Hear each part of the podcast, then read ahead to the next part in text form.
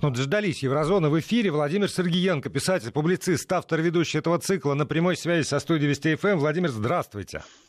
Здравствуйте, Владимир. Здравствуйте, дорогие радиослушатели. У нас с вами, увы, очень немного времени, еще и пауза будет через э, 10 минут. Поэтому концентрируемся на чем сегодня мы? По-прежнему мы... не на политике? Ну, очень хочется по субботам не на политике. Вот завтра нужно говорить о том, что и как, и где э, происходило в отношении э, министра иностранных дел России Лаврова, как восприняли его речь, о чем он говорил. Но это завтра. Притом, знаете, так, беспощадно. Потому что некоторые СМИ в Германии вообще отнеслись к визиту Лаврова как, э, ну, скажем так, как недружественному визиту. Вот так даже. Но об этом очень подробно, очень подробно завтра, при том вот часа на два. А сегодня я бы хотел рассказать совсем о другой вещи.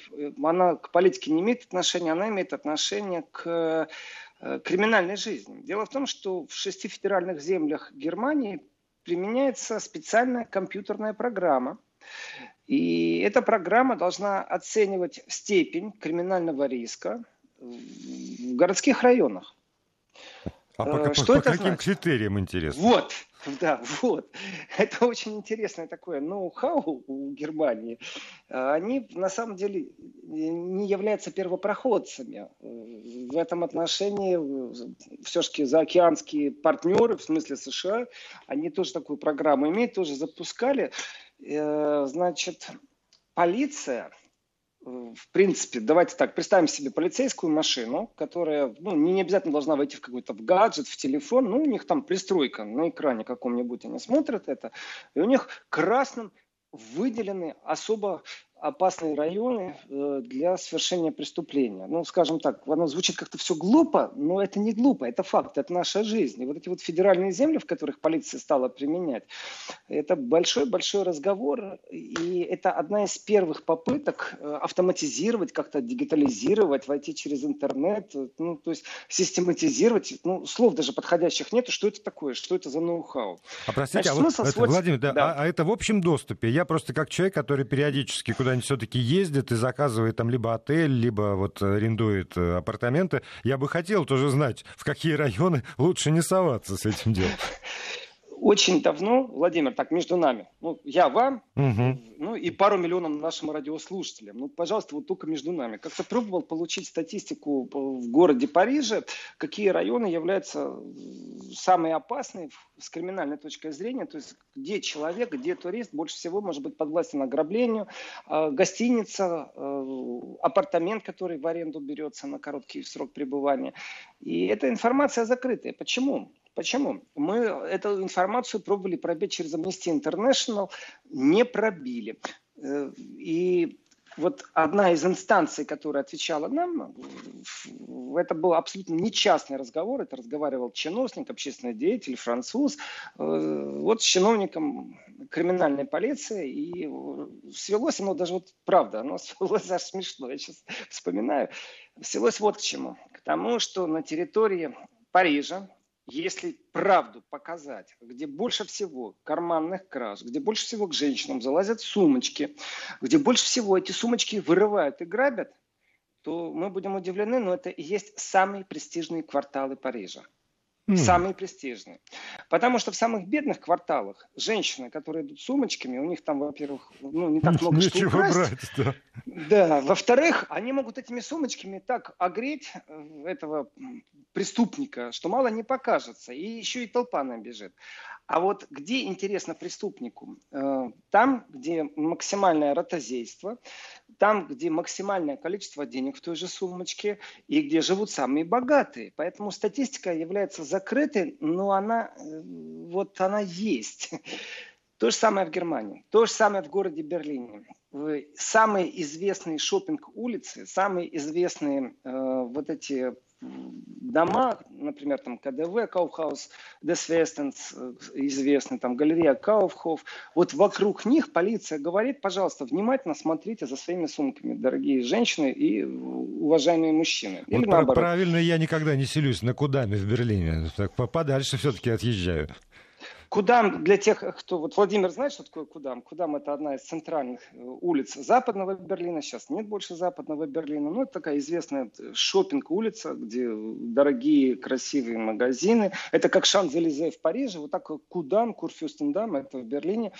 И есть еще боковые улицы, у которых безумно завышенная аренда на жилье, где живут люди, которые демонстрируют или могут себе позволить, скажем так, э, завышенную аренду платить. Я думаю, в России тоже есть такие места, и в Москве, есть. и в Санкт-Петербурге, конечно же. И вот там особо нужно быть осторожным. Там чаще всего вырывают сумки, там чаще всего вырывают пакеты после того, как человек вышел из магазина.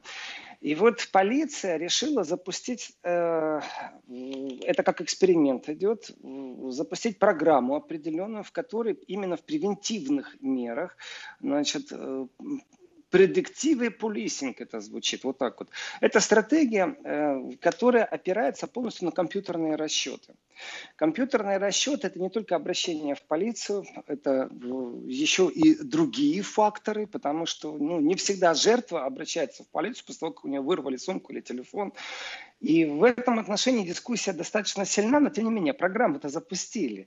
И э, присутствие полиции в этих районах когда у них на экране, на дисплее где-то высвечивается определенным красным цветом какой-то район, значит, что они там должны более учащенно появляться. Итого, звучит другими вот мерками, или, ну, давайте правде скажем просто, как она есть, вот, правда, глаза, она какая бы ни была. Если вы видите много полиции на улице, значит, что-то не то, что-то не то происходит. Значит, полиция получила какой-то приказ, и в данном случае мы говорим об эксперименте, в котором полиция этот приказ получает на основании программы, которая прочитала все. И если так получается, смотришь вперед, в конце улицы полиция, смотришь назад, в начале улицы полиция, значит, что-то не то в этом районе. И это никак не привязано к элитности района. То есть не то, чтобы в этом районе они хотели бы показать и демонстрировать, что они больше охраняют жителей, больше охраняют гостей этого квартала. Нет, это связано с тем, что там криминогенная обстановка немного другая, чем э, буквально вот три улицы дальше, три километра. И вот эта программа, которую запустили, э, она, конечно же, спорна. Конечно же, она не, не самая лучшая. Но как определить злоумышленника, который превентивно что-то планирует. Ну, давайте, конечно же, если есть улица, на которой больше всего магазинов, больше всего ротозеев, конечно же, там и больше всего преступников будет. А, что еще может компьютерная программа сделать? Ведь э, Квартирные взломы, квартирные кражи – тоже большая проблема в Европе. Особенно после того, как Европа стала такой объединенной. Вот этот вот большой европейский дом, он же э, тоже приобрел туризм, о котором мало говорят, но это факт. И пусть на меня не обижаются никак э, коллеги из Румынии, например, или из Польши, но преступный мир тоже понимает, где больше зарабатывать. Вот есть простой чернорабочий, который гастарбайтер, который выходит из своего региона, где он живет и зарабатывает деньги, и переселяется где-то в другое место. Почему? Потому что за час работает на полтора-два евро больше получает. Но точно так же и преступник мыслит, что вот у себя в регионе, в своем месте, где он привык злоумышленничать, где он вот совершает свое преступление, есть примерная оценка, сколько стоит час, что человек может украсть вот, э, или там, обмануть как потенциальную жертву. Вот все то же самое, как в случае с гастарбайтером, распространяется на злоумышленников. И они точно так же имеют определенный такой вектор своего туризма. И в этом отношении как раз Париж и Берлин являются ну, таким очень привлекающим моментом вот этих злоумышленников из постсоветского пространства. Ну, сегодня уже глупо говорить, все-таки прошло больше 20 лет. Э, ну, из, из тех стран, где злоумышленник, совершив свою кражу, потенциальная жертва в кошельке будет иметь меньше денег, чем это произойдет в Берлине или в Париже на вот этих главных улицах. Такой индекс Поэтому... дамской сумочки. Сколько стоит дамская сумочка в разных городах мира и на разных улицах одного и того же города? Ну, кстати, да, индекс дамской сумочки. И вот в этом отношении, я не знаю, слово туризм не очень подходит в этом отношении. Гастроли, так Но... говорят э, у них в этой Гастролеры, среде. да, да. Вот есть такое. Это и в уголовной среде, и вот в полицейской среде, и в русском языке, и в немецком языке, и в французском их тоже называют гастролерами. Почему их привлекает Берлин или Париж. Об этом буквально вот это... через несколько секунд. Сейчас часть регионов уходит на местное вещание. Секунды истекли, продолжаем. Действительно, а почему их привлекает? Э, потому что, как вы, Владимир, сказали, вот если взять такой индекс дамской э, сумки, он просто богаче, он дороже. И туризм вот этих вот криминальных элементов, он никак не ограничен, он никак не может быть превентивным. То есть э, существует только статистика жертв, не больше и не меньше. И в Германии не так много, например, бригад полицейского сопровождения, которые противодействуют карманным кражам. И здесь зачастую, и об этом говорят в СМИ, э, есть проблема именно с жертвами. Жертва считает, что не нужно обращаться в полицию, потому что не найдут твой телефон, не найдут твой кошелек. Полиция же считает, что это очень необходимое обращение, потому что существует статистика и вычисляется маршрут на котором работают определенные бригады. И вот эти антибригады, полицейские бригады, которые противодействуют мошенникам, э, ворам, они эти маршруты начинают усиленно брать под контроль. И тогда, вот, там, скажем, поезд э, Берлин-Мюнхен или Берлин-Ганновер, Берлин-Амстердам, в котором много туристов, а особенно вот в начале из Амстердама они выезжают, и на пересечении границы существует Э, точнее, не существует, а отсутствует взаимосвязь между полицейскими Голландии и Германии, именно в этот момент особо активны преступники. И вот эти антибригады, полицейские сотрудники, которые умеют противодействовать, которые ведут оперативную работу, они именно в этом месте будут усиленно присутствовать. Но эта статистика, которая должна появиться позже в компьютере, э, она появляется только на основании обращений граждан, то есть потерпевших. И именно так можно ну, не свою, например, травму, э, что ты стал жертвой карманников, жертвой криминальных группировок, и ты можешь как-то компенсировать. Нет, ты можешь предотвратить это в будущем кому-то другому. Вот следующий человек, кто будет следующий в этом маршруте, э, следующий пассажир в этом поезде, э, следующий прохожий, который будет гулять по этой улице. Вот там вполне возможно, что полиция начнет настолько интенсивно присутствовать, что даже своим видом будет отпугивать. Вот это вот своим видом будет отпугивать является определенной профилактикой преступлений. И есть большое отличие между вот этой немецкой системой предсказания преступлений и той же системой, которая существует в США и Швейцарии. Потому что нет данных на конкретных лиц. Вот э, швейцарская система тоже вроде бы Европа, европейский дом, но они пробуют еще в картотеку вогнать людей, которых компьютер может опознать, э, и человек, который отбыл наказание за совершение карманной кражи, он попадает в эту картотеку, и компьютер его опознает. Вот э, видеокамеры, которые стоят, которых мы зачастую не видим, они сканируют то, что происходит, и э, дают полицейским знать. Вот где-то в этом районе появилась там группа или конкретный человек. В Германии нет. В Германии все-таки нет личных данных в картотеке, а существует именно статистический подход. И э, вы вначале спросили меня, Владимир, по каким критериям? Да вот критерии – это именно обращение жертв.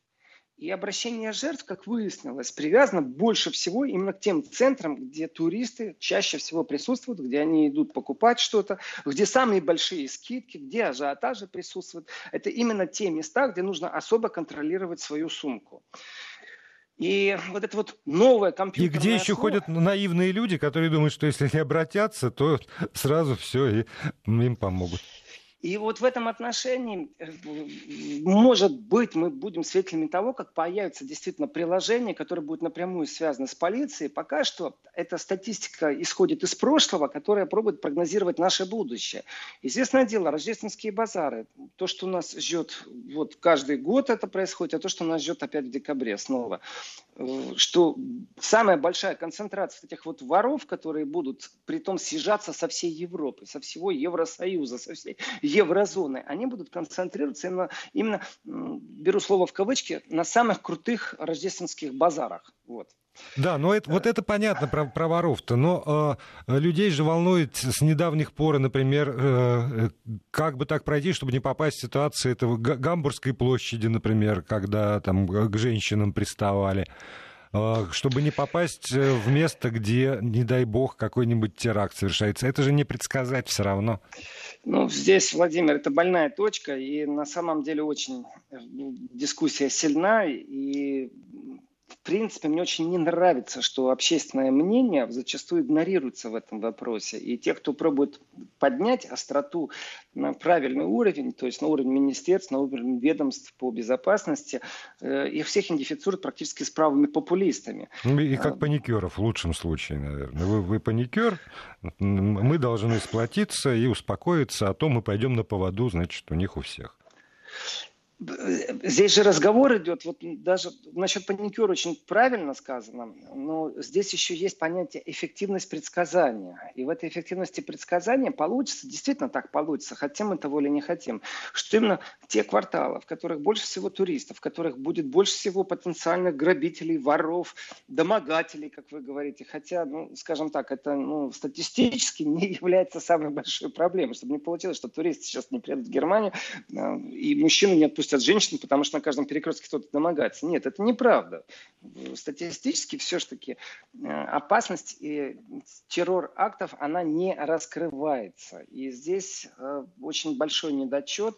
Но я думаю, любой здравомыслящий человек понимает, что места скопления, места присутствия, вот, э, предконцертная, предвокзальная площадь, э, где рождественские рынки, где это все происходит, конечно же, они и привлекательны для террористов. Но компьютерная программа, о которой сегодня я рассказываю, она занимается именно оценкой э, больше краж и грабежей. И ее эффективность оценить нельзя. Так честно сказать, похоже на отмывку денег эта программа, но она есть. И именно на основании этой программы полиция должна демонстрировать свое присутствие, ярко выраженное. Не знаю, насколько это отпугивает потенциальных грабителей, но тем не менее налоговые деньги уходят на эту программу, и земли ее пробуют, шесть земель в Германии пробуют ее э, протестировать.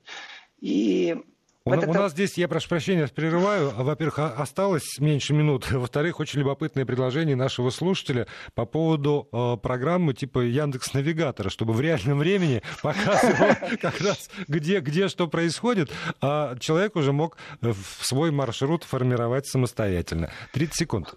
Я думаю, услышат нас, нас же слушают, при том и в Германии тоже нас слушают, услышат те, кто принимает решения по эффективности и оценке эффективности этой программы. Но вот последние 10 секунд. Дело в том, что это наше будущее. Хотим мы или не хотим, мы переходим именно в дигитализацию.